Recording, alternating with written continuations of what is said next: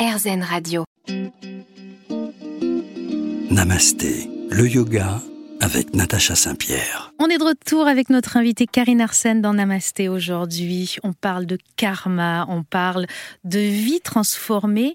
Il y a une phrase qui est très jolie dans votre livre. Vous parlez de transformer le poison en remède, c'est-à-dire mmh. faire de nos souffrances nos forces pour nous aider à aller plus loin.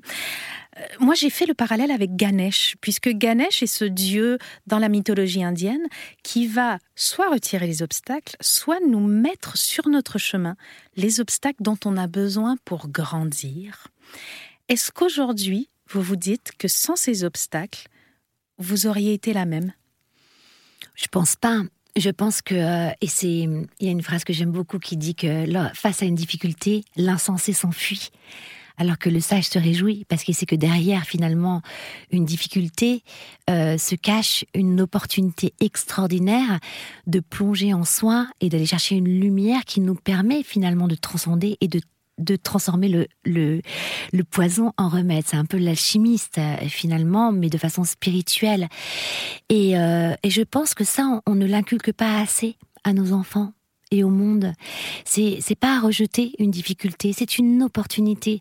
Et d'ailleurs, quand on lit aujourd'hui, enfin hier et encore aujourd'hui, les plus grands philosophes, euh, les plus grands sages de ce monde, bah comme Dante qui plonge dans les limbes, et c'est dans les limbes qui ressort comme un chevalier du zodiaque, hein, gorgé de lumière, et qui lui permet finalement de retrouver sa véritable identité. Parce que quand on plus on, vit des difficultés, plus finalement ça nous permet de plonger dans cet endroit dont on parle depuis tout à l'heure, hein, le prana, le chi, l'état de Bouddha, peu importe la source. Et c'est à cet endroit-là finalement qu'il y a le merveilleux et la véritable identité de ce que l'on est. Et c'est un peu la source de votre livre, c'est tout au long comprendre qu'il y a deux formes de bonheur. Il y a le hmm. bonheur d'un instant et il y a ce bonheur qui est durable et qui peut traverser toutes les impermanences de la vie et que finalement, pour être heureux, il ne faut pas attendre de la vie certaines situations ou des gens qui nous entourent certaines choses. Il faut aller trouver au fond de soi parce que ce bonheur véritable réside au fond de nous et qu'il n'est conditionnel à rien. Hmm, c'est ça. C'est-à-dire qu'en fait, le bonheur, alors euh, j'en parle en, deux termes. Il y a le bonheur relatif et le bonheur absolu. Le bonheur relatif, c'est quand on aura une belle maison, on sera quand même plus heureux. Hein. quand j'aurai rencontré euh, vraiment l'homme de ma vie, oh je serai quand même plus heureuse. Quand j'aurai ceci ou cela, je serai plus heureux. Finalement, c'est dans une quête relative, mais lorsqu'on on nous le retire, qu'est-ce qui reste en fait? Et je posais cette question à un ami qui me dit mais moi moi, je suis, je suis heureuse. C'est ça pour moi le bonheur. Parce que j'ai une, une, femme, des enfants, euh, voilà. une belle maison, euh, je vis de ma musique, etc. Je me dis, mais si je t'enlève tout du jour au lendemain, est-ce que tu es toujours aussi heureux? Alors bien sûr que c'est dur comme question, hein, parce qu'on on passe aussi par des moments de tristesse et c'est pas facile la vie. Mais finalement, le bonheur absolu, c'est un état. Et ça, je pense que c'est hyper important qu'on qu'on le croit, qu'il y a un endroit en soi qu'on peut forger, qui peut véritablement grandir, euh, comme tous les autres états, hein, comme l'état d'animalité, d'avidité, euh, de bonheur temporaire. Vous, vous, nous en parlez de ces trois poisons, l'avidité, l'ignorance et la colère. Ça, ce sont des états aussi qu'on peut aussi nourrir. Hein. C'est à nous de décider finalement ce qu'on a envie de nourrir. Et qui finalement nous dévient de notre bonheur absolu. Bah, c'est surtout en fait que euh, je pense que si on avait un seul devoir dans, en cette vie, c'est de devenir heureux. Parce que c'est le, seul moyen d'inspirer, de changer finalement. Pour moi, l'écologie intérieure, c'est celle qui va finalement nous sauver de cette, euh, de, qui va sauver notre planète. Parce que de la, de la colère, par extension, naît la guerre. De l'ignorance, ben, naît euh, finalement par extension euh, les, les dysfonctionnements écologiques. Hein, parce qu'on est vraiment ignorant à ce, à ce niveau-là. Et puis de l'avidité, naît les épidémies parce que finalement, on est tellement avide aujourd'hui euh, et égoïste finalement on pense à son pays, à ses... qu'on oublie que finalement il y a d'autres euh, endroits où prolifèrent des épidémies, etc. Mais ça nous intéresse pas parce que finalement on n'a pas cette euh, cette vision des choses globales, qu'on est tous connectés du microcosme macrocosme, mais que finalement, si Natacha, vous êtes au Canada et que moi, je suis aujourd'hui en France, si vous êtes triste, finalement, ça rejaillit aussi sur nous et sur moi. Pas de manière directe, mais de manière indirecte. On est tous connectés. C'est important de l'entendre. Vous nous le dites très bien. On revient dans un instant avec Karine Arsène sur RZN Radio. Namasté, le yoga avec Natacha Saint-Pierre. On est de retour avec notre invitée aujourd'hui, Karine Arsène. C'est déjà notre dernier bloc. J'ai tellement de choses à dire, puisque Ah, vous avez tellement de phrases inspirantes dans ce livre. Vous nous parlez entre autres des moutons noirs de nos familles, qui sont Mhm. finalement les libérateurs de notre karma. Et j'aime beaucoup cet endroit où vous, vous nous permettez de se libérer. Vous nous parlez de l'importance du pardon, puisque euh, quand on ne pardonne pas, on a ce double poison. Vous nous parlez d'Ananda. Ananda qui est un concept très important en yoga. Vous euh, le traduisez par la félicité. En yoga, on le traduit par cet état de pur bonheur, où finalement, on est libéré de tout, comme on, on disait il y a quelques instants. Vous avez des histoires avec votre maman incroyables où finalement vous allez lui pardonner, donc arrêter d'avoir ce double poison, couper ces liens un peu toxiques, vous reconstruire. Il se passe énormément de choses dans votre livre. On parle de vos rapports à ce métier qui est parfois difficile, des gens qui vont être parfois un peu jaloux, qui vont être difficiles avec vous.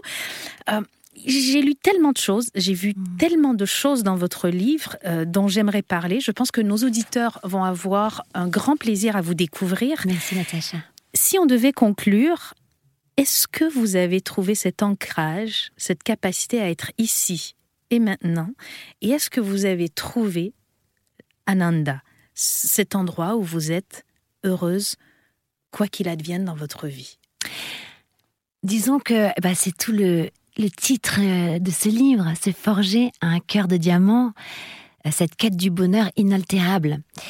Pourquoi il est inaltérable? Parce qu'il ne bouge plus. Et pour moi, finalement, ma définition du bonheur, c'est pas comment dire, on n'est pas Bouddha et, et on reste Bouddha toute notre vie. hein. C'est des moments euh, d'éveil finalement, comme vous devez le ressentir souvent, Natacha, quand vous êtes en connexion avec des la nature. moments de grâce. Voilà, des moments de grâce où là, à ce moment-là, vous n'avez besoin de rien.